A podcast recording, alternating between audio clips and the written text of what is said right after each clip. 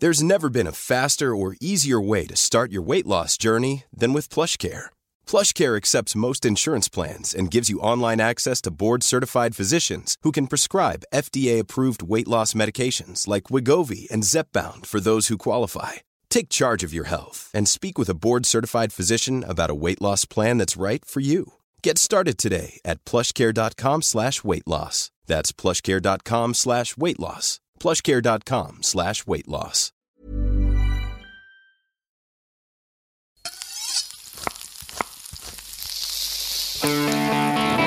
Bienvenue à toutes et à tous dans ce nouvel épisode de Pop Chef, le podcast qui vous parle de pop culture et de gastronomie. Comment fais-tu pour manger autant Qu'en est-il du second petit déjeuner Passe de crâne Un autre bol de nouilles Que le banquet commence Depuis de nombreuses années, la culture geek est partout, dans toutes les bouches et dans la tête de tout le monde, exactement comme la cuisine. Ça tombe bien, à Pop Chef, on est passionné des deux et on va vous en faire profiter. Aujourd'hui, avec le grand Stéphane Méjanès, le Vézémir du journalisme gastronomique, on vous emmène au paradis, rue de Paradis à Paris plus précisément. Bienvenue à Chocho, la bouillonnante table du chef Thomas Chisholm. Il défraie la chronique avec sa cuisine intelligente, engagée et percutante, et vous savez quoi, c'est un vrai geek. Allez, trêve de bilvesé, c'est parti pour l'entretien.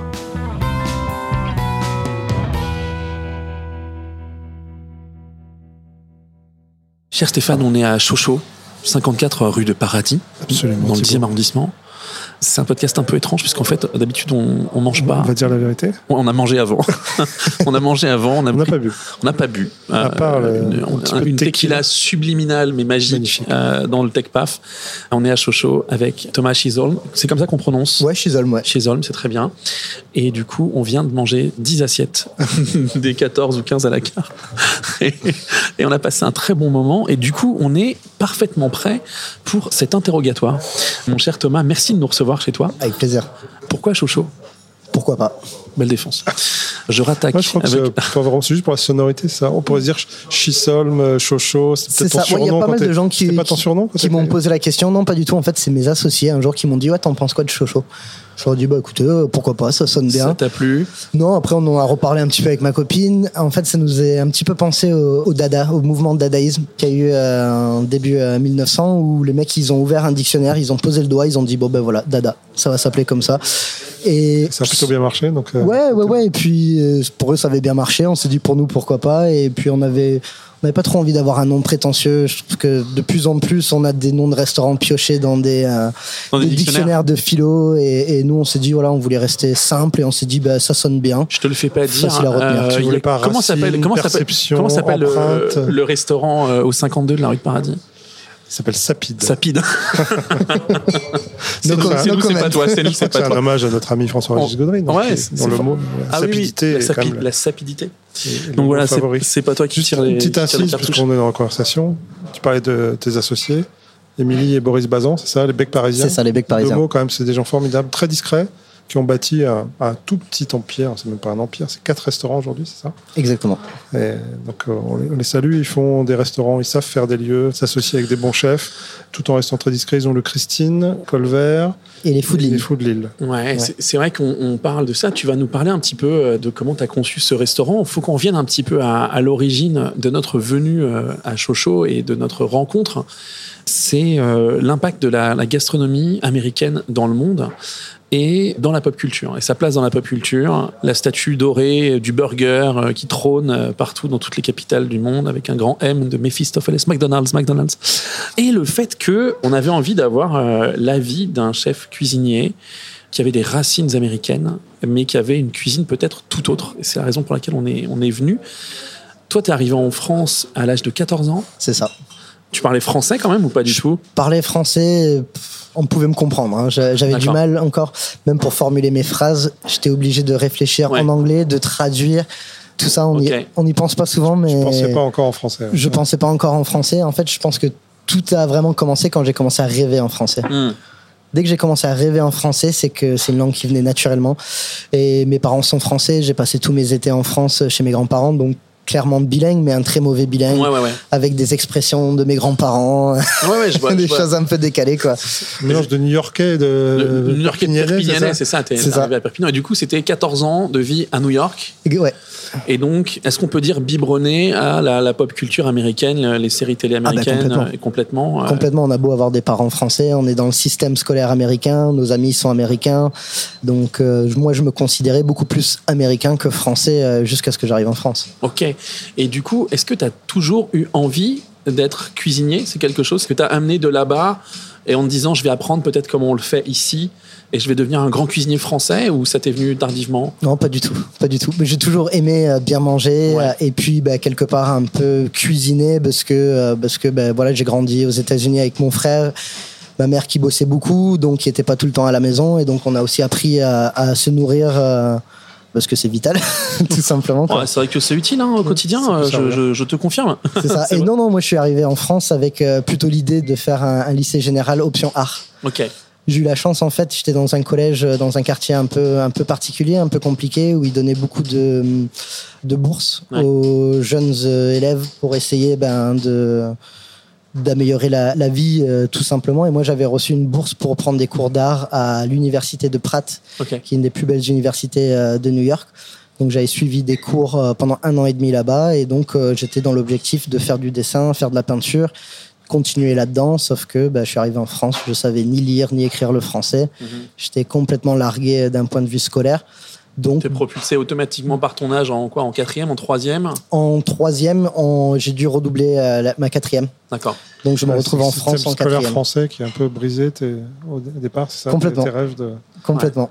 On Et t'a du dit, coup, euh, on t'a dit euh, T'es trop nul. t'apprendras à parler après, sois utile d'abord. Ouais.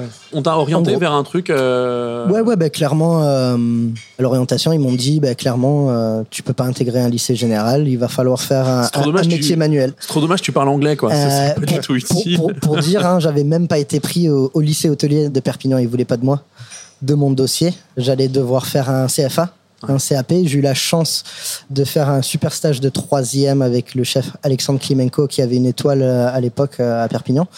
On a prolongé ça pendant mes, mes vacances scolaires et donc bah, c'est grâce à ce chef qui a appelé le lycée en leur disant euh, faut absolument le prendre mais mais bon en gros voilà Ouais, personne lui, voulait de moi et moi-même j'étais même pas encore sûr de vouloir faire de la cuisine quoi. Et, et Lui, il avait vu en toi ce que les professeurs ou le, le Exactement. système n'avaient pas vu, c'est ça? C'est ça c'est un vaste débat. Ouais, c'est un vaste débat qu'on a. Mais j'aime bien l'idée. euh, déjà, j'aime bien l'idée que tu nous racontes cette histoire-là et qui était assez commune pour beaucoup, beaucoup de gens de ces métiers-là et beaucoup, beaucoup de gens tout court qui sont orientés parce qu'il faut les orienter comme on les oriente. C'est un vaste débat, mais moi je trouve ça passionnant du coup qu'on soit maintenant dans ton restaurant tout de suite en plein cœur de Paris avec une cuisine qu'on a découverte qui est une, une vraie cuisine de créatif, une vraie cuisine d'auteur. Et hum, tu parles d'études d'art et euh, pareil, c'est un truc que François-Régis Gaudry euh, déconstruit dans un épisode de Top Chef en disant euh, J'en connais beaucoup des cuisiniers qui se disent artistes, mais j'en connais que deux qui le sont vraiment. Le débat, la cuisine, c'est de l'art ou de l'artisanat, c'est un vaste truc. Cette année, à Top Chef, on a Elise Bond, qui est peintre à côté, qui est définie comme telle pour amener ça. Toi, tu as fait des études d'art. Dans Top Chef, on te présente automatiquement comme l'artiste, ainsi de suite, parce que tu as une, une belle base de composition d'images. Thierry Marx, euh, pareil, rappelle euh, qu'il se rappelle de ton passage chez lui, justement parce que tu as ce sens de la composition, ce sens du dressage et ainsi de suite. Euh, macro à la moutarde en, en camouflage. ouais, c'est ça. ouais ouais ouais il me semble que ce plat est toujours à la carte euh, sur mesure Sur mesure. Et c'est vrai, et pourtant, je sais que c'est une de tes créations à 100%. Ça s'est passé comment, la tractation? Il, était venu- il est venu te voir et il t'a dit euh, J'aime beaucoup, je vais le faire, je sors mes baguettes et je le fais. non non non en fait ça c'est marrant Toi, t'es fier de, lui- de lui avoir apporté, entre guillemets, au Moi, restaurant. et- J'ai créé ce plat. euh, alors lui, il était en voyage à, à l'époque. La sous-chef du restaurant était absente pendant quelques jours. Alors là, Thierry Marx n'est pas dans son restaurant Tu peux répondre, on peut couper, t'inquiète pas. pas tous les jours, non. Ah, en même temps, Mais non, mais le mec est partout. tu plaisantes. Euh, c'est- le talent aussi de savoir s'entourer. Non, et puis d'ailleurs, donc ce plat, on lui a proposé, il a refusé. Ils ont refusé pendant plusieurs mois. Ok. Deux, trois, voire quatre mois, ils ont refusé parce qu'ils disaient qu'on ne pouvait pas servir du macro dans un palace, dans un restaurant doublement étoilé. Ah, c'était juste sur le macro que ça. C'est sur le, le macro que ça bloquait. Alors moi, ils m'ont demandé. Ils m'ont proposé de changer donc le poisson, garder l'esprit du plat et moi j'ai refusé. J'ai dit que ben, pour moi ce plat n'avait que du sens avec Avec le euh, maquereau. avec le macro et que pour moi justement je ne comprenais pas et je n'arrivais pas à comprendre pourquoi on s'interdisait certains produits sur certaines tables. Que pour moi aujourd'hui, euh, le vrai travail d'un cuisinier, c'est de pouvoir sublimer des produits plutôt simples que ben, voilà une belle langoustine, euh, du caviar, des choses comme ça. hein. C'est simple, hein, on le pose sur l'assiette et, et c'est très bon. Pour moi, le grand défi d'un cuisinier aujourd'hui, c'est de savoir cuisiner euh, les bas morceaux, des abats. euh, Les des- légumes pas forcément aimés. euh, Exactement. Ouais, ouais. Tu arrives à convaincre avec cette recette finalement, elle est encore à la carte aujourd'hui, c'est quand même une très belle victoire. Comment tu te perçois, toi, un artisan, un cuisinier, un artiste? Une fois qu'on a dit tout ça, parce que nous, nous par exemple, là, on le dit, euh, chers auditeurs, on vient de manger et on a fait des photos parce qu'on a envie de faire des photos, parce que graphiquement, et vous savez l'attention que je porte à ça dans mes bouquins, là, c'est beau, quoi. C'est très très beau, quoi. C'est composé, je le comprends, je peux le voir. Le plat saucer. euh, que ce soit en jeu de texture, que ce soit en jeu de couleur, que ce soit en jeu de brillance et tout, c'est fabuleux. Du coup, tu es plutôt un, un artiste, un artisan, un cuisinier? Bah, aujourd'hui, c'est vrai que je me j'évite de me mettre trop d'étiquettes, trop Ouais. de règles. C'est comme ça au chocho aussi. hein. Souvent on me dit c'est quoi comme cuisine? Et, et moi aujourd'hui, la cuisine, je la... pour moi, il y a deux catégories. hein. Il y a la bonne et la mauvaise. Qu'on soit dans un gastro, dans un bistrot, euh, je connais des bistrots qui sourcent des meilleurs produits que certains tables étoilées. Euh, Oh oui. pour moi, en fait, tout ça n'a plus trop de sens. Pour moi, en tout cas. hein. Enfin, voilà, c'est. euh, J'essaie d'être libre de faire des choses qui sont parfois super simples, d'autres un petit peu plus recherchées. Et pour moi, c'est dommage de se mettre dans une catégorie. Alors, pour revenir à, à la question de départ, euh, je me considère pas comme artiste cuisinier. Peut-être aussi parce que euh, j'ai un petit peu peur des retours de certains, que ça peut être euh, vu comme étant très prétentieux.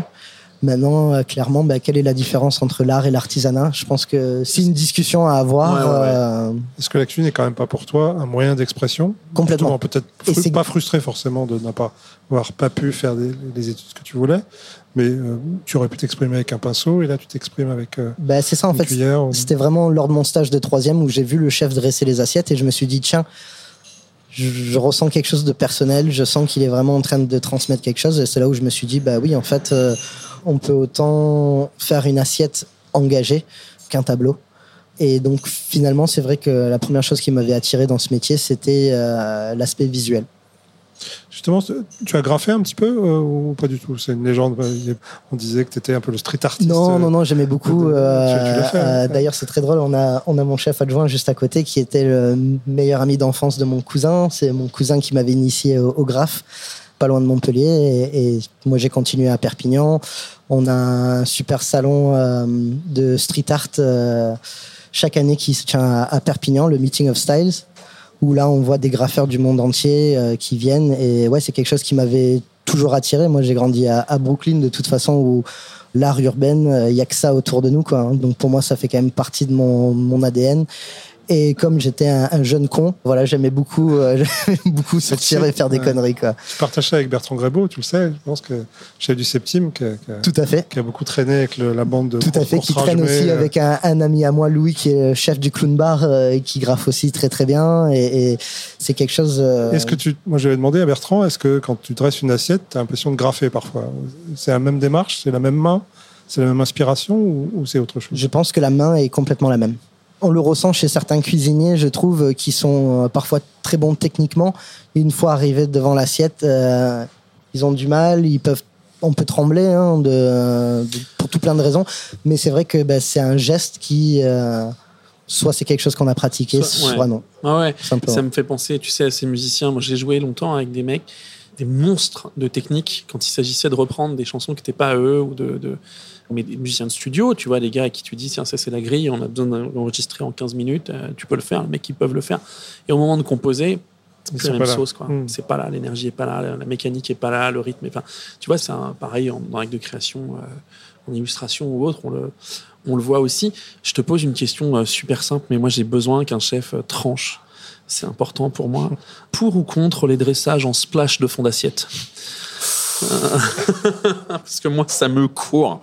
Ça me court chaque fois qu'il y a un mec qui est là avec une cuillère et que t'entends, ah, ça c'est mon côté artiste, j'ai envie de les secouer, Non, mais non, non, ça, ça- tellement en fort. fait, ça, ça m'énerve de plus en plus. C'est simple. La première fois que j'ai vu ça, j'étais émerveillé. Ah ouais. Je me suis dit, Ouais, putain, ça- trop ça- bien. Il y a un- il y a- exactement. C'est bluffant. Exactement. Et puis, ben, mine de rien, entre la première fois où j'ai vu un splash, où je me suis dit, j'en ferai moi aussi, et le jour où j'ai ouvert Chocho, ben, ça y est, ça m'a déjà gavé. Ouais, voilà, Donc, euh, on ne splash pas Chocho. euh, splash, tu le splash. euh, et encore, je veux dire, il y a splash et splash, quoi. C'est mieux que la trace de pneu quand même. euh. On est d'accord. On est d'accord. Maintenant, qu'est-ce que je préfère aujourd'hui? Un splash ou 60 points dans une assiette? Mon cœur balance euh, encore. Là, on le voit pas, par exemple, dans tes plats. Donc, il faut le dire aussi, hein, tu fais une cuisine à partager. Donc ça, je trouve ça super chouette. Je ne savais pas. On est dans un écrin dans ton resto. euh, C'est une salle ouverte qui est très très haute de plafond. On est sur des petites banquettes, dans des bousses, vraiment euh, à la cool. On est, on est vraiment entre nous et en même temps avec les autres. Et je trouve ça assez chouette. Et t'amènes des assiettes, Très belle vaisselle. très belle vaisselle. Le mot qui m'est venu, c'est pur. Tu sais, c'est au service du plat et en même temps, c'est intelligent.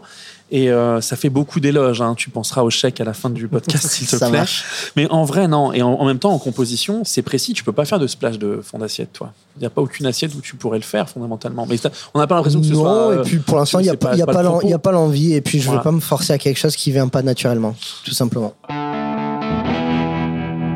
Est-ce qu'on peut revenir peut-être à la pop culture? Enfin, revenir. on Moi, je veux bien. Il a dit Brooklyn. ouais, J'ai entendu Captain America dans Ouais. ma tête. vrai. Justement, on parlait de ses références, ses 14 années euh, passées à New York. Qu'est-ce que tu regardais euh, enfant? C'est quoi tes souvenirs Bah, de, enfant, c'était de beaucoup séries, de, dessins de. animés?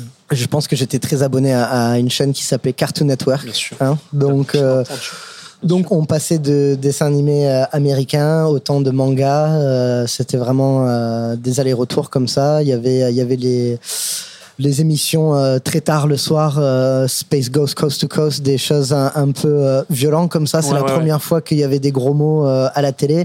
Du coup, ça passait qu'à partir de minuit. Alors moi, j'ai un souvenir d'enfance. C'était avec mon frère. On, on se levait dans la nuit pour regarder ça en cachette parce que parce qu'on n'avait pas le droit. Et ouais, ouais, ça clairement. C'est vrai qu'il y a une- Frisson de l'interdit. Il y, a une, il y a une télé qui est très censurée. Alors nous, euh, on a eu cette télé censurée en France, euh, années 80-90, hein, au Club Dorothée. Tu sais, ils diffusaient 3 tonnes de programmes, mais même euh, Récréa 2, Antenne 2, ils diffusaient 3 tonnes de programmes qui venaient du Japon. Et filtré. Et tout était violent. filtré, censuré. Ouais. Par exemple, tu vois, euh, le collège Foufoufou, machin, les mecs, ils allaient, euh, après le lycée, ils allaient boire de la limonade, mais ils étaient tous euh, claqués, euh, complètement torchés et compagnie. Sauf qu'en version originale, en fait, ils se pintaient au saké chaud. Ouais. Euh, sauf que nous, en France, on pouvait pas. Et t'as énormément de trucs comme ça. Et euh, il y a eu de la censure sur des séries excessivement violentes, comme euh, Okuto no Ken, donc euh, Ken le survivant, où euh, il n'y a pas de sang dans les Ouais. épisodes diffusés en France. Alors que Alors, les Japonais, c'est. Bain de sang, quoi. Ouais, un bain de sang. Même, même, même je, je, je pense à, à Dragon Ball Z. hein. Bah oui, oui. Moi, quand je regardais ça à la télé, il n'y avait pas de sang, il n'y avait rien de tout ça. Et c'était vraiment une fois qu'avec mon frère, on a commencé à essayer de chiner les, les, premiers Dragon Ball GT avant sa sortie aux États-Unis, qu'on se retrouvait à, à Fulton Street. Donc, Fulton Street, c'est un endroit à Brooklyn où c'est vraiment que les bootlegs. D'ailleurs, même pour dire que euh, tous les débuts des mixtapes euh, en hip-hop se sont vendus à Fulton. Ok, Le premier rappeur à avoir sorti des mixtapes, c'est 50 Cent. ok. Donc, euh, pile moi, j'ai l'âge de 10-11 ans, début des années 2000. Donc, euh, on, on retrouvait ces tapes à Fulton et on trouvait aussi les, les bootlegs, les Dragon Ball GT. Où là, du coup, ben, on, on se regarde avec mon frère et on se dit, mais, mais c'est beaucoup plus violent pas que, Dragon Ball Z. Et en fait, pas du tout. C'est juste que bah, c'était non censuré. Non quoi. censuré, non censuré. C'est assez fais un- chouette. Hein. Ouais, puis tu fais une transition formidable parce que tu nous as parlé de Samouraï Champloo, dans lequel la bande-son est très hip-hop, c'est ça Euh, Complètement. Alors moi- euh, Moi, quand j'étais encore jeune aux États-Unis, j'étais très fan de Cowboy Bebop, Ouais. hein, qui passait aussi sur Cartoon Network. Euh, et- non, ça, jazz- ça- ça jazz et passait blues, sur, hein. euh, ça passait sur Cartoon Network aux Ouais. États-Unis. euh, ok. C'est passé chez nous, ça Ah, alors, nous, c'est passé. C'est passé sur Canal.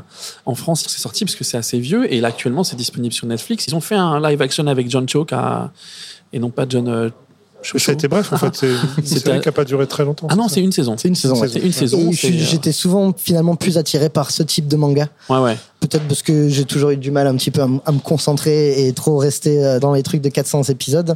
Mais c'est vrai que du coup, j'ai toujours été attiré par euh, que ce soit des Samurai Champloo, des Death Note ouais. ou, euh, ou des choses très condensées où il se passe plein de choses. Et, euh, Mais besoin, Panchu, c'est le même créateur que. Devil, May Cry, hein, j'y pense. Je sais pas si vous avez eu l'occasion de, de voir Si, ça. si. Incroyable, hein, en six épisodes. L'émotion qu'ils arrivent à faire sortir, Alors moi, euh, Devil- c'est assez fou, quoi. May Cry, tu vois, je connaissais le, le jeu vidéo, Ouais, mais je savais même pas qu'il l'avait adapté. moi non euh, plus.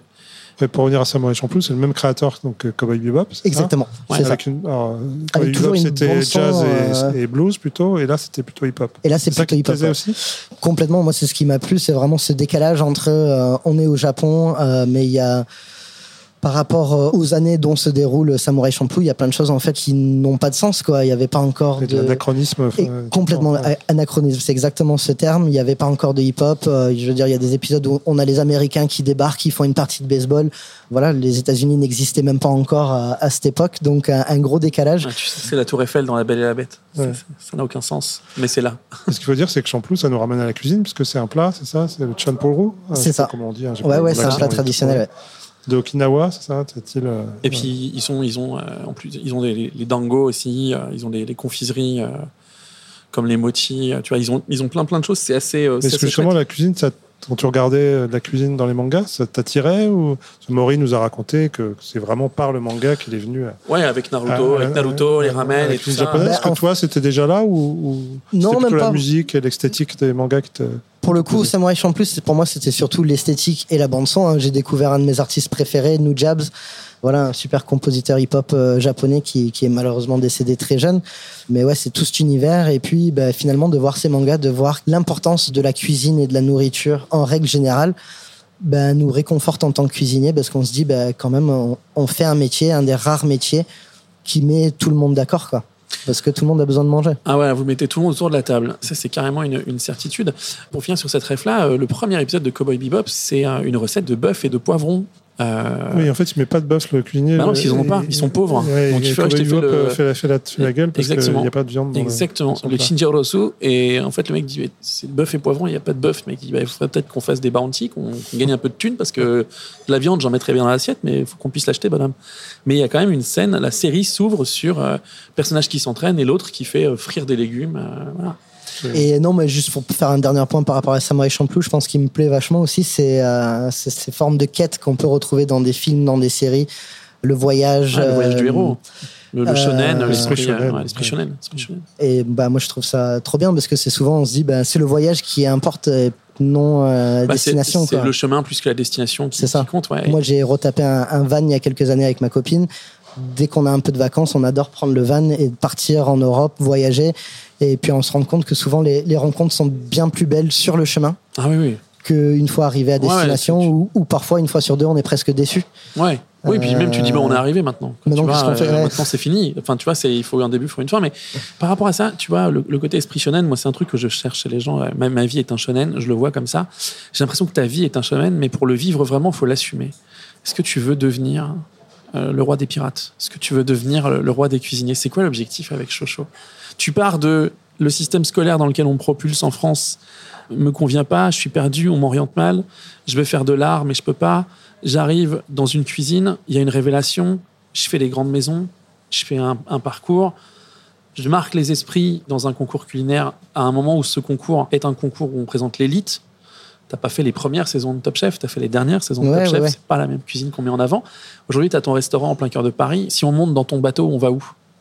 Euh, on verra euh, là où le vent me mène. Quoi. Moi, je, je me pose pas trop de questions. Je, je vis au jour le jour et j'essaie de kiffer la vie, quoi, tout simplement. Je, je pense que quand on a trop d'attentes, quand on se fixe trop d'objectifs, on est souvent déçu. Alors que si on se laisse guider, en général, on, on- on passe un bon moment. Et puis c'est même marrant, je vais faire une parallèle avec Top Chef où euh, quand j'ai démarré ce métier, à aucun moment je me suis dit que j'en arriverais là où j'en suis aujourd'hui.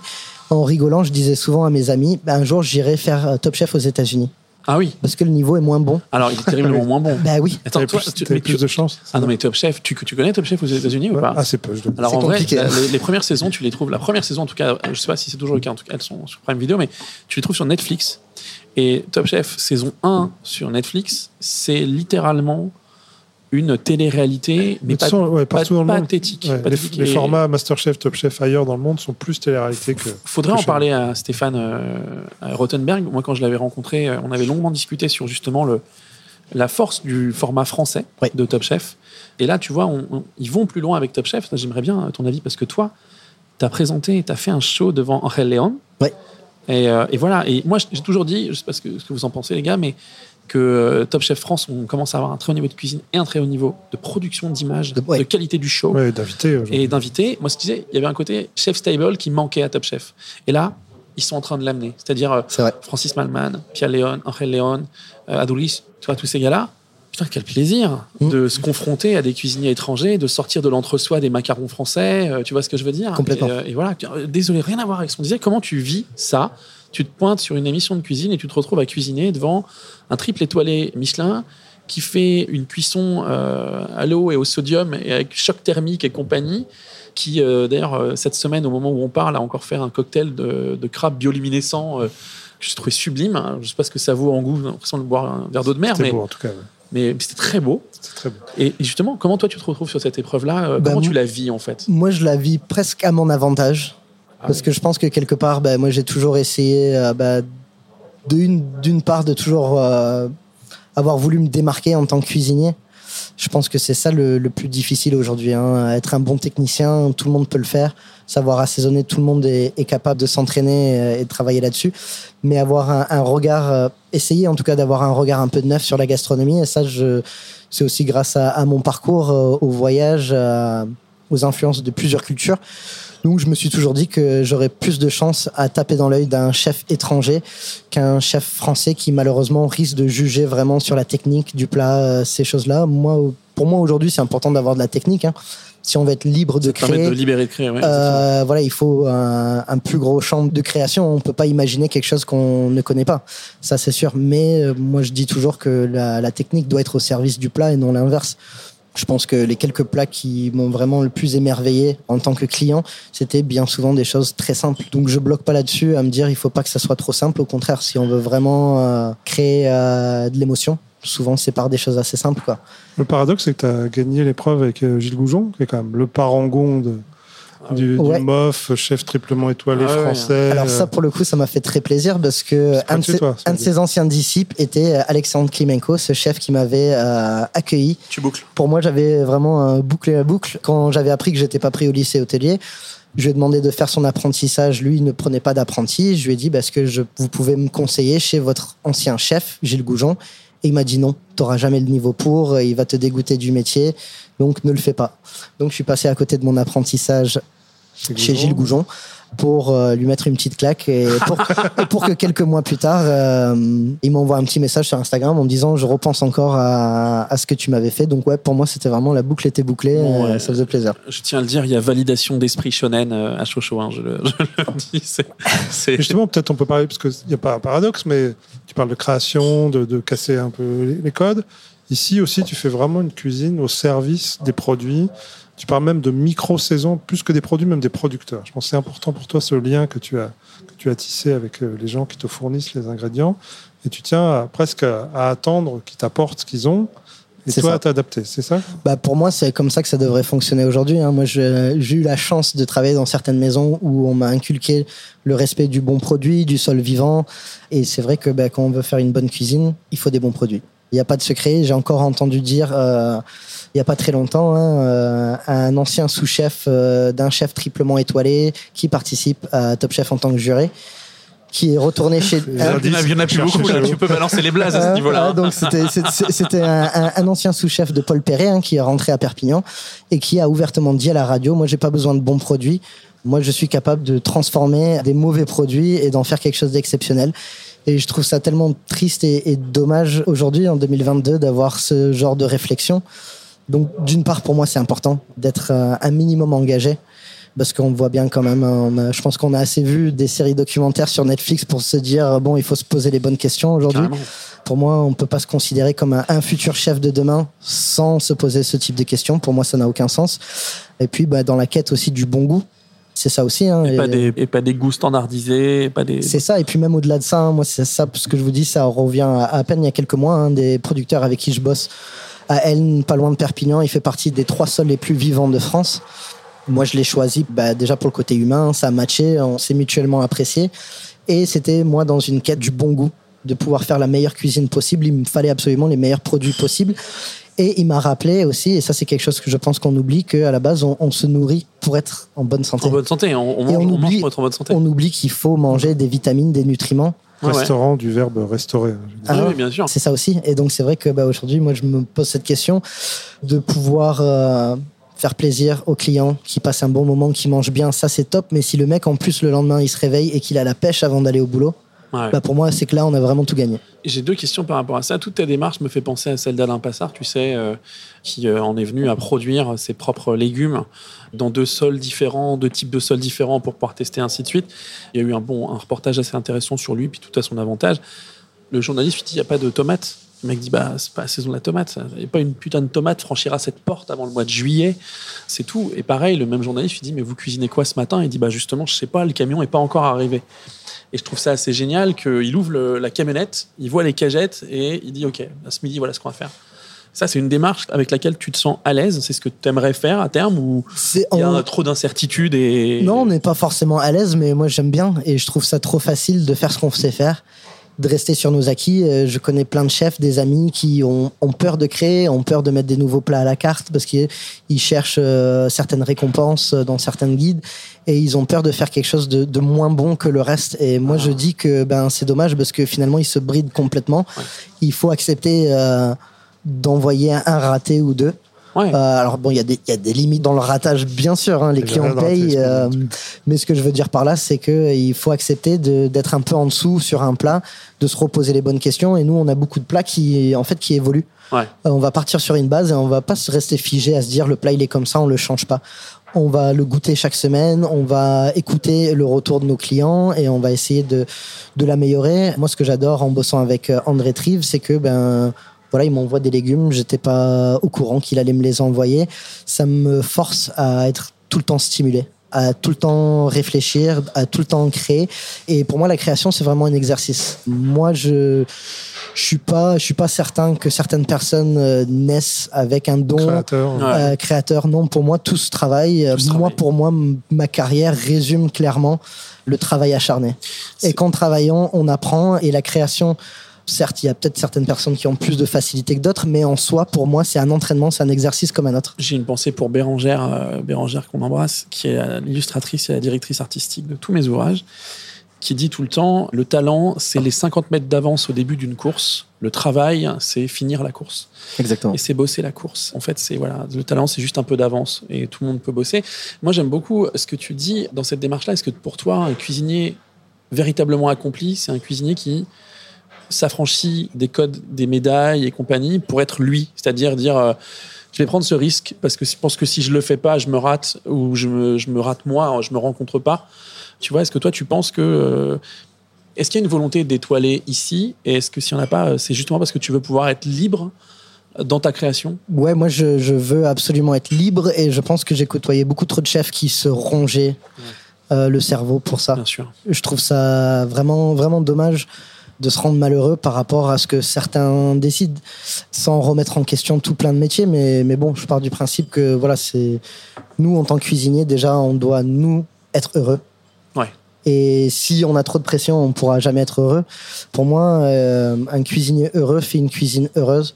Et j'avais un ancien chef comme ça, un Sylvain Sandra, qui lui croyait beaucoup aux, aux énergies, aux esprits, et il disait ben, un cuisinier triste va faire une cuisine triste. Ah mais c'est sûr. Moi, je- Euh, Très, très- allez, à Fleur de Pavé, c'est le nouveau restaurant de. Tout à fait. Mais, euh, tu vois, quand tu fais de la, de la musique, euh, moi je fais de la gratte. Quand tu apprends à jouer et que tu es tout contracté sur ton instrument, bah, c'est pas Ça beau, quoi. pas, pas- ça sort pas, quoi. Et par contre, quand tu es libéré, parce que tu as la technique, parce que tu as, la base, parce que tu as le bagage et que tu décides de prendre l'instrument et tu joues et il sort ce qui sort, après tu l'affines, tu le travailles, tu le polis comme un bijou.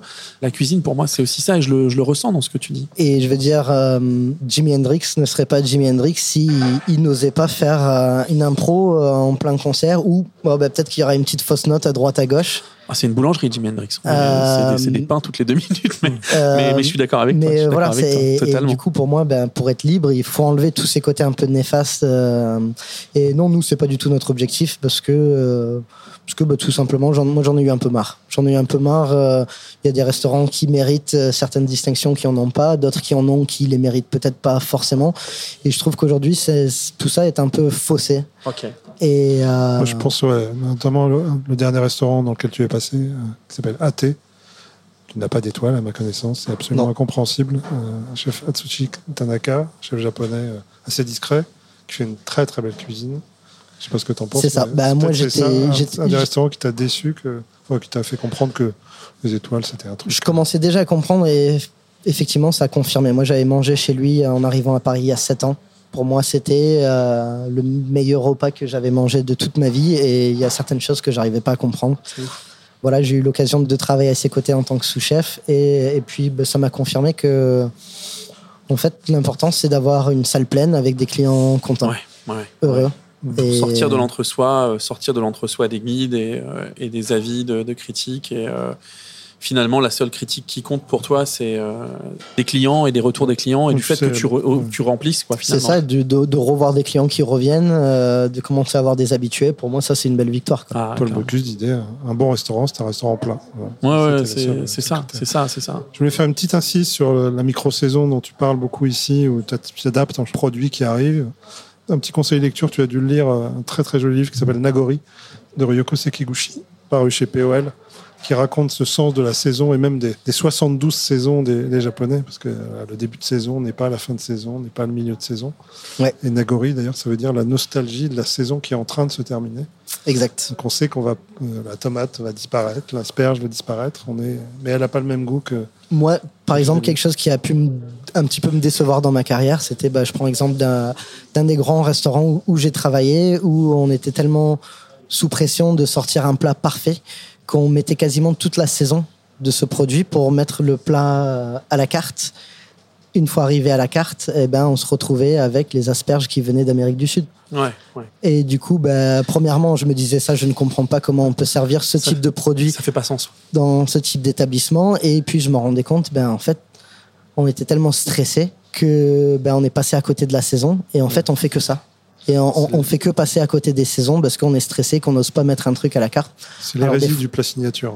hein. Exactement. Fuyons les plats signatures, parce qu'une fois Je qu'on les a, contre on ce est obligé terme. de les- Je suis contre Moi, ce je sais terme. pas. Bah, avoir fuyons les plats signatures, non. euh, changeons les signatures euh, quand il faut les changer. tu vois ce que je veux signature dire par saison. ouais. Non, parce que tu peux Ouais. faire un plat. euh, moi, le plat signature, pour moi, c'est le plat dont, qui va, entre guillemets, euh, soit être hein, le chef-d'œuvre euh, au sens euh, art- euh, artisanat, justement, du terme, le plat dont on va se rappeler d'un chef, mais euh, il peut le Il saisonnaliser. faut, il faut savoir refuser de faire une Alors, soupe d'artichaut Voilà. foie gras et truffe. Juste de dire, c'est pas la saison, le- ce Ou- plat, ou cette un œuf- signature-là, ou un œuf pourri de truffe euh, toute l'année. Ouais, voilà, non, mais voilà. Bah oui. Parce que tu peux avoir envie de. Ah, mais fait une réflexion en même temps. Si tu te fais la, la tournée des trois macarons, tu fais, tu fais des bornes. Moi, je connais des gens qui font 1500 bornes pour aller manger à Paris. euh, Tu vois sur Instagram toute l'année un truc et Tu tu, te veux dis, putain, je, je veux manger ce truc-là. quoi. Ouais. Et ben en fait, euh, moi, je trouverais courageux qu'un gars dise, bah, c'est pas la saison. Mais derrière, il faudrait pas qu'il communique dessus. Tu vois ce que je veux dire? Il Ouais, faudrait pas qu'il dise euh, toute l'année. Non, en fait, tu vois, non, c'est pas la période. Par contre, je t'en fais un autre de plat signature dont tu Il y vas a te certains rappeler. plats qui peuvent s'adapter. hein. Aujourd'hui, nous, on a un plat, le, le plat saucé. euh, voilà, je pense que c'est un des quelques plats que j'ai un peu réussi à conceptualiser euh, depuis mes débuts en tant que chef. Euh, pour moi, c'est quelque chose qui a sens. C'est très rare hein, de pouvoir créer un plat autour d'une idée, d'un moment et pas forcément d'un produit ou d'une technique. Bon, ben ça, c'est un plat, on sait qu'on peut l'adapter euh, tout au long de l'année. Moi, je viens de le Euh, vivre. Raconte-nous, toi, avec tes mots à toi, le plat associé. Alors en fait, ça c'était vraiment tout simplement un soir, j'étais, je, je, je réfléchis beaucoup, hein. des, des fois un peu trop, et puis bon ben un soir euh, sur ma terrasse comme ça, c'était ma, ma toute première place de chef euh, au restaurant Grive, où je me suis dit quel est le meilleur moment d'un repas? Je commençais justement à, à beaucoup me, me renseigner euh, sur euh, Paul Perret, Ouais. sur ce qu'il faisait euh, ultraviolet, et d'avoir L'expéri- L'expérientiel. l'expérience et d'avoir ces plats très très familiers, ces moments que on a tous un lien avec avec un jambon beurre par exemple. hein. Ça devient super simple de taper dans la mémoire olfactive Ouais. avec des choses comme ça et de pouvoir le condenser en une seule bouchée. C'est quelque chose qui m'avait fasciné et je me suis dit ben moi aussi à mon tour je veux avoir une démarche euh, comme ça. Et puis je me suis dit ben, quel est le meilleur moment d'un repas? Et pour moi voilà je me voyais vraiment euh, les repas de famille. euh, on n'a plus faim, on est en train de tourner le ballon de rouge, et puis finalement il y a un petit goût de reviens-y, et on continue à retaper On prend le dans, pain de campagne et on va attraper l'assiette. euh. dans l'assiette, et donc euh, voilà, tout était parti de ça. Euh, voilà mon, mon envie aussi d'être un petit peu provocateur, peut-être de moins en moins ça avec le temps, mais, mais voilà, première place de chef, j'avais envie de dérouter un petit peu les gens, donc en fait le plat saucé, je l'envoyais vraiment avec des traces de fourchette, des miettes de pain, Ah oui, je voulais vraiment donner l'impression au client que- cette assiette venait d'être débarrassée, qu'il devait partir à la plonge. Euh, bon, finalement, aujourd'hui, je me suis rendu compte qu'on n'a pas Tu es un besoin. peu sage là aujourd'hui. On n'a pas besoin pu de. aller au bout, ça aurait été intéressant, non? C'est peut-être quelque chose qui va revenir. Moi, maintenant, c'est plus dans l'excitation de changer le dressage à, chaque table et de me dire ben, je vais faire quelque chose qui une ne se ressemble pareille. jamais. Il n'y a jamais une assiette pareille. Là, par exemple, je suis en train de préparer un, un nouveau plat qu'on va mettre à la carte autour du cigare et du calvados. Se dire bah, après un repas, un bon cigare, un calva, Ouais, ouais, ouais. ça fait toujours plaisir. Et si on le mangeait ça, Ah ouais, si on le transformait en dessert, peut-être que Les ça goûts- pourrait les- être rigolo. Quoi. fumés et tout. Ouais, ouais, ouais, c'est. Philippe Conticini avait créé un, un dessert au, au cigare hein, il y a quelques années. Au C'était cigare. à la table d'envers. C'est beau ça. Ouais. Et l'assiette, si on doit la décrire, c'est ça, c'est une assiette plate. Parce que là, pour le coup, il y a tous les intitulés de tous les ingrédients dans- dans- sur ta carte, mais le plat saucé, non? Non, il reste un peu, un peu mystère. tu veux Et J'aime pouvoir- bien ça. Tu veux pouvoir aussi le changer peut-être, ou le dresser comme tu as envie de le dresser ou, euh, Ouais, j'aime j'aime bien le changer, puis j'aime bien aussi garder un petit peu ce côté euh, inconnu. Et j'essaye de toujours rester le plus simple dans les intitulés pour que les clients qui viennent pour la première fois, Ouais, ouais. on jette un, un- un petit morceau de papier sur la table, une demi-feuille, ou peut-être qu'au premier abord, les gens ils vont se dire bon, euh, ça va peut-être être sympa, mais, mais je trouve que l'effet de surprise Ah ouais. aide aussi à rendre le plat meilleur. Nous, on a eu patate douce. Attends, moi je sais qu'il y a du jus de veau. Il y avait aussi une huile. Le- Alors là, pour le coup, c'était un beurre de laurier. Beurre de Mais c'est un beurre de laurier qu'on qu'on maintient fondu tout le service. On confond facilement avec une, une il y avait ça cette infusée au laurier. Ouais, c'était un- Mais, euh, mais là, du euh, coup, on est, on sur, euh, sur un beurre, justement, bah, qui va aider un petit peu à tapisser le palais, à capter un petit peu tous les saveurs supplémentaires qui vont arriver, le sapin. euh, Ouais, pour moi, c'est vraiment un équilibre entre euh, sucre, sel, acide. Ouais. Et puis le gras aussi Et qui, servi avec un qui- petit qui pain. sert. Et servi avec un pain que vous faites spécialement pour ce plat-là. C'est ça, c'est un pain qu'on cuit à la minute uniquement pour ce plat. Donc c'est un pain qu'on cuit à la poêle avec un petit peu de matière grasse. Donc on a un petit côté un petit peu friture, beignet, moi qui me rappelle souvent les, les donuts que je mangeais aux États-Unis. Et je trouvais ça intéressant de pouvoir faire ce- le pont entre ce plat saucé, donc saucé qui est quand même très français. Ah parce ouais. que bah, la base de la cuisine française pour moi c'est la sauce, c'est les condiments, c'est le pain et le bon pain. Euh, parce que bon, bah, selon où on, on se balade dans le monde, avec les pains qu'ils proposent, on n'a pas tout le temps envie de saucer. hein. Il y a plein de, il y a plein de bons pains partout dans le monde, mais euh, et en fait, il y a du pain en France. Point. Ouais, ouais, ouais. Mais, mais- mais voilà, par rapport à mes racines, c'est toujours euh, dans l'objectif d'essayer de faire quelque chose d'un petit peu de personnel. Ma plus grande quête en tant que chef, c'est de pouvoir proposer une cuisine d'auteur, de pouvoir proposer une cuisine qui me ressemble. Et donc, euh, ben, pour moi, c'était vraiment le pont entre euh, les États-Unis, ce pain un peu plus flatbread, quelque chose qu'on va beaucoup plus manger aux États-Unis, avec un, un plat saucé qui ressemble beaucoup plus à la cuisine française. C'était la question que je voulais poser avant qu'on peut-être qu'on passe à, à l'interview euh, Ouais. tac au tac. Qu'est-ce qu'il y a d'américain euh, dans ta cuisine aujourd'hui, au-delà de ce plat saucé Alors, euh, ben voilà, on a par exemple un dessert qui va bientôt revenir à la carte, le s'mores. Donc, euh, donc ça, c'est pour le coup un, un vrai souvenir d'enfance. hein, même si mes parents sont français, j'ai quand même eu l'occasion de partir en vacances avec euh, avec des amis, la famille des amis, ou là au camping, ben c'était le s'mores. Donc c'était vraiment ce chamallow qu'on cramait au feu de bois, qu'on collait entre deux biscuits et un morceau de chocolat. Et hum, j'aime beaucoup transformer un petit peu les classiques euh, américains avec cette technique que j'ai pu apprendre en France pour prouver justement que ben, la cuisine américaine, c'est pas que du gras, c'est pas que des burgers. Il y a une vraie culture, un vrai savoir-faire. hein. Il y a de plus en plus de grands chefs aux États-Unis qui reprennent racine Et puis un terroir aussi. avec le Sud Ouais, et, et puis avec table est vraiment avec très important là-bas. toute l'immigration qui qu'il y a eu au début des États-Unis, en fait, on se rend compte qu'il y a des, des produits qui viennent du monde entier, mais qui sont pour les Américains clairement américains. Mmh. Comme la patate douce, par exemple, hein, qui a été apportée d'Afrique. Euh, moi, aujourd'hui, ben, ça fait partie de la culture américaine Très depuis ses débuts. food et compagnie, ouais. Complètement. Je veux dire, on part en, en Louisiane, euh, il y a complètement cette culture française, hein, ouais. le cajun, euh, comme on dit, hein, qui est vraiment ce mélange entre euh, les, les Français qui sont partis vivre aux États-Unis et ce que ça a créé. Et, euh, et voilà, moi, je trouve ça. On peut conseiller je aussi trouve ça super intéressant. sur Netflix une, une série documentaire formidable qui s'appelle La part du lion. Oui. Qui explore les, racines afro-américaines. C'est passionnant. Nous, on voit dans les séries de flics, il n'y a pas un flic qui mange pas un donut. C'est très classique, la, la boîte de donuts. Tu veux faire plaisir à un flic, tu lui offres des donuts. Le burger, c'est un truc qui s'est galvaudé à travers le temps, à travers le monde. Et euh, en France, on a McDonald's qui est vraiment le, le pire de ce que vous avez. En plus, hein. c'est le celui qui s'est le plus étendu dans le monde. C'est le pire de ce qu'il y a aux États-Unis. hein. Les Américains, Ouais. euh, McDonald's, c'est vraiment pas pas fou, quoi. Et pour autant, en France, dans toutes les brasseries. euh, j'ai pas envie de m'aliéner, euh, j'ai pas envie de me faire caillasser dans les rues de Paris, mais dites-vous, chers auditeurs, que quand tu mets plus de 40 plats à une carte, à un moment donné, il y a un problème. Il y a un problème. Il y a un problème dans l'assiette. Et voilà, le burger, on l'a partout, on le mange tout le temps et compagnie. Est-ce que toi, par exemple, tu proposeras un jour une version à toi euh, de burger ou de, de trucs américains. euh, Est-ce que c'est ancré en toi ou est-ce que tout ton passif, tes voyages, tes apprentissages, euh, tu t'en es totalement détaché ou parce que les s'mores, moi je trouve ça très très très très très très cool, c'est très très américain. Mais tu vois, est-ce que t'as pas envie de dire, écoutez les gars, vous avez déjà mangé du burger, essayez celui-là? Ouais, alors aujourd'hui, je sens pas la nécessité de revendiquer cette cuisine. Pour moi, c'est quelque chose qui vient, qui vient naturellement. Et pour moi, il y a une chose qui est très importante dans, dans la création, et que ce soit dans n'importe quel euh, métier, dans n'importe quel milieu, il faut pas le forcer. Ouais, ouais. Il faut pas forcer la création. Il faut que ça vienne à nous. Donc peut-être qu'en en heure étant voulu, je le ferai. Aujourd'hui, c'est pas une priorité ou c'est pas une idée qui me trotte derrière la tête. euh, et c'est aussi la raison pour laquelle on, on veut absolument être libre ici à Chocho. C'est de faire ce qu'on veut quand on veut, sans s'imposer quoi que ce soit. Pour moi, euh, de s'imposer des, des règles, des conditions, ça devient de suite néfaste et, Ouais. euh, et ça nous aide pas à être plus créatifs. Donc pour moi, il faut s'écouter et les choses viennent comme ils viennent. Quoi. Ok, tes contraintes de création, c'est euh, la saison, La les saison, produits, les produits. et c'est marre. Ça s'arrête là. Ok, ok. Good pop, bad pop, Pop, pop, bad pop. motherfucker. Allez. Quel héros ou héroïne de la pop culture aimerais-tu être? Spider-Man. Je pense que ça, c'était depuis mon enfance, j'étais très Spider-Man. Il est du Queens, Peter Parker. Pas de Brooklyn. ouais. J'ai de la famille dans le Queens, donc ok, euh, ça, ça, va. marche. ok. Euh, mais c'était une réponse qui est venue très très vite, c'est très bien.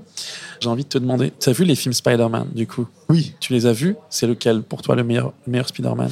Tom Holland, Andrew Garfield, Tobey Maguire? Tom Holland, j'étais quand même euh, très surpris. Ok, Je trouve qu'il incarne très bien cet ado un peu euh, qui se cherche euh, qui se cherche. après, bah, moi j'avais quand même grandi avec les premiers, donc Tobey Maguire. Tobey Maguire. Ok, ok. Ah, quel plaisir d'entendre un peu ce genre de réponse. C'est quoi pour toi le film ou la série le plus surcoté? Je dirais Westworld. Oh, Parce que là, ça, c'est quelque chose que j'ai pas compris. Un casting incroyable. On a Anthony Hopkins, dont moi je suis super fan. Pourquoi? Parce que quand je venais en France l'été en vacances, je regardais Zorro, Ah oui, qui n'était pas du tout un truc aux États-Unis. Et j'étais devenu complètement fan de ce film quand j'étais plus jeune. Et donc pour moi, euh, voilà, j'ai un grand un respect grand pour. respect pour Anthony Hopkins. pour qui- Anthony qui, du Hopkins. coup, euh, perdu un peu dans Westworld, c'est ça? euh, bah, Et Westworld, je trouve que bon, c'est un truc que j'ai pas compris l'engouement. J'ai trouvé ça très bien au début et au bout d'un moment, je trouvais que ça partait en, en sucette complet. Ça, ça part bien et ça. Excusez-moi, je suis en train de contr- contrôler mes, je suis en train de contrôler mes palpitations. Non, mais c'est une série qui est pas, je, je Qui n'insulte mérite le aucunement, débat en tout cas. euh. Je, je n'insulte aucunement votre intelligence, chers amis, mais c'est en effet une série qui demande énormément d'engagement et d'implication.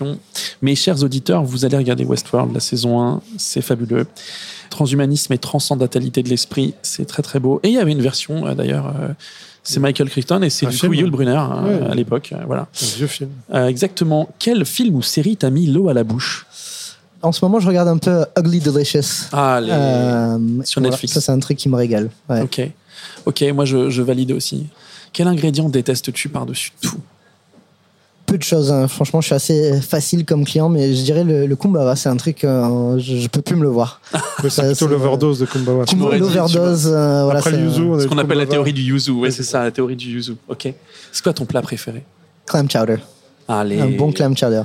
Ah ouais, très bien. Donc, euh, nord-est des États-Unis. euh, C'est ça. Moi, j'ai beaucoup de famille à Boston. Et donc, euh, avec euh, mon père, quand on partait en voiture de New York pour aller voir notre famille, on s'arrêtait toujours au même endroit où, d'après mon père, on mange euh, le meilleur clam chowder des États-Unis euh, sur l'autoroute, qui Ok. payait pas de mine, mais, euh, mais voilà, ça, je Du garde des, coup, des clam chowder, c'est bouillon, pas lourd, coque. Ouais, ça se traduirait en une chaudrée de, de palourde. Voilà, ok. J'aime bien parce qu'il est tac au tac, hein, c'est un vrai. hein. Ton premier manga ou ta première BD Alors, BD, du coup, c'est Spider-Man. Ok. Et manga, j'ai jamais trop lu de manga. J'ai j'ai plutôt regardé des séries, Animé, ouais, ok. les animés, et ça, pour le coup, c'était Dragon Ball Z, le premier. Ok, très bien. Lecture de gauche à droite ou droite à gauche? Du coup, on va répondre à ça parce que du, Du coup, ben, les moi, animés. je, je lis surtout des livres de cuisine, donc gauche à droite. Quelle bonne réponse hein. Euh, Je vois qu'on a un peu, à peu près. j'ai- Je tourne la tête. et- Il y a une petite bibliothèque juste à côté de nous et nous possédons des ouvrages en commun. Marvel ou DC Comics? Marvel. Bien sûr. Marvel. Bien sûr. Avec tout le respect que j'ai pour Batman, pour moi, c'est le seul qui relève le niveau de DC Comics. hein. C'est dit, les gars. Le mec dit les termes. Ah, il balance. hein. On va avoir des problèmes. Sony ou Nintendo? Nintendo. Nintendo, moi, Ah. c'était la Nintendo 64, je pense, c'était la console que j'ai le plus joué euh, en étant jeune et surtout euh, Mario Kart. Putain. C'est un vrai. Ouais. C'est un vrai, c'est un vrai. Il aurait dit GoldenEye, il aurait brillé dans. Ah, ah, alors bah là, GoldenEye, euh, le Golden Gun, une balle, Allez, ça- ça- il a les J'ai- des souvenirs, hein, écran partagé sur les petits télés qu'on avait à l'époque. On avait littéralement euh, 4 sur 4 cm pour jouer à 4, mais, euh, mais très bon souvenir de GoldenEye. on J'aurais ce pu le fil, sortir On d'ailleurs. prend ce fil et on le tire. Voilà, j'adore, j'adore. La dernière fois que tu as quitté une salle de cinéma en plein film Alors je crois que ça m'est arrivé qu'une seule fois. Ok. Oh là, Euh, attention, attention. Pas non, quand j'étais très jeune avec mon frère, mes grands-parents nous avaient emmené regarder le premier Matrix Oh, au merde. cinéma. Non, il mais a sauf qu'ils s'attendaient pas à ça. Ah. Donc au bout d'un quart d'heure, ils nous ont, ils nous ont fait euh, Ah, c'est eux, sortir. on t'a- on t'a fait sortir. Toi, Ouais, ouais, ouais, ils nous ont forcé. Moi, je serais resté, mais. Ah, euh, ok, j'ai eu peur. J'ai cru que tu allais casser Matrix. Ah non, non. Ah non, non, non, non, surtout pas. Ah, Tu es là, revenu Là, depuis je me barrais. Je te, je te- Surtout pas. alors là, j'allais péter des assiettes Non, et tout. non, Non, mais je crois que c'est la première fois que j'ai dû quitter une salle de cinéma. C'était. forcé. Bah oui, oui, j'avais 10 ans. Mes grands-parents, ils ont vu ça. Ils ont dit, ouh là là, ça va pas le faire. Mais tu l'as vu après quand même? Bien sûr. Et t'as kiffé Bien ou sûr, pas? une centaine de fois. J'ai vu à ses yeux les amis qu'il a kiffé, c'est vrai. T'es plutôt concentré ou t'es plutôt à zapper Alors, je dirais plutôt zapper. Ouais. Et j'irai encore plus loin aujourd'hui, je dirais dormeur. Ouais. Depuis que j'ai ouvert Chocho, dès que je me pose sur le canapé et que j'allume la télé, au bout de 3 minutes, je m'endors. Cherchez pas, c'est pour ça qu'il a pas compris Westworld. Il a pas vu le premier épisode, le gars. Il a vu Zorro et puis c'est marre. Pour quel jeu vidéo, film ou accessoire pourrais-tu faire la queue toute la nuit? Pour le, le- le prochain euh, Zelda qui va sortir. Allez, c'est un vrai. Ah, Alors là, je me suis régalé pendant le premier confinement avec ma copine. On s'est acheté une Switch juste pour jouer à Zelda et ce open world, mais incroyable. Voilà, j'ai quand même hâte de la l'instant suite. autopromo. euh. Ah putain, je l'aime d'amour. Ah, je t'aime d'amour. tu me rends même pas compte, c'est ma vie, Zelda. J'en ai tatoué sur les bras. J'en ai, c'est ma vie. Je vais t'offrir le livre de cuisine Zelda qu'on a fait. Mais non, trop Mais bien. bien sûr, mais bien sûr. Alors ça, en plus, moi, je me suis régalé à créer les plats. euh, mais trop bien Tu- Ah, mais j'ai trop te hâte. Alors, tes on va trucs. cuisiner ensemble. Putain, j'ai réussi à faire un risotto aux champignons. mais Allez, c'est un vrai. Oh là là, vous savez pas les amis, mais j'ai un smile. Les gars, c'est fou. Mais merci. Je suis un dingue de Zelda. Je joue à Zelda. euh, tu sais, moi, quand je dis à ma meuf, vas-y, je vais me balader. En vrai, je vais dans le salon. Euh, Je prends la Switch, je vais dans Hyrule. Ouais. Sur mon cheval, tu vois. Et ben, Et- so- la Nintendo Voilà. 64, pour moi, c'était ça aussi. C'était Ocarina of Time, euh, Majora's Mask, euh, tout ça, quoi. Ah là là, vache. je vais plus avoir envie de partir de ce restaurant. Mais en vrai, je suis super sérieux. On va cuisiner du Zelda ensemble, si tu veux. Avec plaisir. J'ai fait un livre avec toutes les recettes de Breath of the Wild, des recettes Trop de euh, Twilight Princess, Ocarina of Time et tout ça. Trop bien, trop bien, trop bien. Ça, c'est pour l'instant autopromo, les amis. Vous le retrouverez en librairie en fin d'année. C'est dit. Euh, le jeu vidéo que t'as jamais réussi à finir. S'il me dit Westworld, Je crois que c'était euh, Final Fantasy 4. ah ouais, ok, d'accord. J'avais jamais réussi. Et pourtant, j'avais acheté le guide. Je jouais avec un pote. Moi, j'ai lâché le truc. Donc, du coup, lui, il a acheté. Il a fini avant moi. euh, et ça m'a braqué. J'ai jamais réussi à le finir. Final Fantasy Pourtant, génial comme jeu. que quand même. les, que les Japonais euh, appellent Final Fantasy. Ton plaisir coupable à manger. Pff, Il y en a tellement.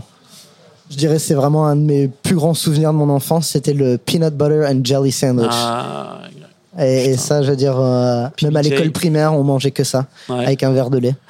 Et quand est-ce que tu Euh, fais ton peanut butter à toi ici Ça va pas tarder, je crois. Et tout ça, un euh, truc, je- cogite Parce pas que mal là-dessus, vraiment, euh, euh. tu parles de plat associé, on, on a le plat associé. Pour moi, peanut butter and jelly, c'est. En plus, tu as, un travail sur le pain que tu fais dans ton restaurant, tu as sourcé un pain qui est excellent. Le pain pour. ton- Ah, mais il y a un truc. Ben là, on, a- parle souvent avec mes collaborateurs en cuisine de, de sortir un plat saucé sucré. Bah oui. Et donc, je pense que l'élément déclencheur sera ce peanut butter and jelly sandwich qui va, qui va nous aider à faire un, à créer le truc. Alors, et euh, ton plaisir coupable à regarder? À regarder, je dirais euh, Stranger Things. Allez. J'ai pas mal aimé quand même. Un Alors, plaisir, ça- mais c'est pas sale, les Stranger Things, c'est très Ouais, bien. ok, Stranger bon, Things. ça va. Je me suis dit que c'était pas trop Ah non, pour mon âge. mais pour ton âge de quoi Mais c'est un truc que j'avais bien kiffé, quoi. Fou, J'adore Stranger Things, bien sûr. hein. Hopper PI, le meilleur. Écoute, t'as fait une très bonne interview. On te garde Cool. pas au poste ce soir. on va te libérer et de rentrer à tes cuisines. Thomas, merci énormément Bah, pour euh, cet échange. C'était euh, hyper plaisant. C'était très honnête. Et on a énormément de chance dans Pop Chef. On a des chefs très honnêtes qui répondent à nos questions sans trop d'embâge. Merci Stéphane. Merci Thibaut, merci Thomas pour ton accueil. Et en effet, tes réponses, ça justifie pleinement l'idée de, de, de ce podcast. Ah Il y a bah plein de choses ouais. à raconter. En fait, on est très heureux parce que ça, tu vois, je tends des ponts quotidiennement entre pop culture et gastronomie et j'ai l'impression que t'as pas besoin de la carte, tu les empruntes quotidiennement aussi. C'est super. Vous retrouvez Thomas Chisom sur ses réseaux sociaux, mais aussi et surtout à Chocho, 54 rue de Paradis, dans le 10e arrondissement, à Paris. Venez, on s'y régale. Et voilà, Notre rendez-vous est maintenant terminé, le moment pour vous de vous abonner à ce podcast sur un cast ou sur la plateforme d'écoute de votre choix pour ne manquer aucun des prochains épisodes. J'espère que ce Pop Chef vous a plu et que vous le partagerez autour de vous. Merci à Thomas de nous avoir reçus à Chocho, merci à Stéphane Méjanès pour l'édito et merci à Amandine Robillard pour la réalisation. Allez, à la prochaine dans Pop Chef.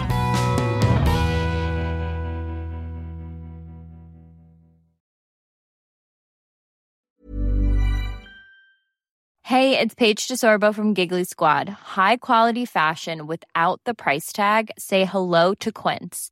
I'm snagging high-end essentials like cozy cashmere sweaters, sleek leather jackets, fine jewelry, and so much more. With Quince being 50 to 80% less than similar brands. And they partner with factories that prioritize safe, ethical, and responsible manufacturing. I love that. Luxury quality within reach. Go to quince.com slash style to get free shipping and 365 day returns on your next order. Quince.com slash style.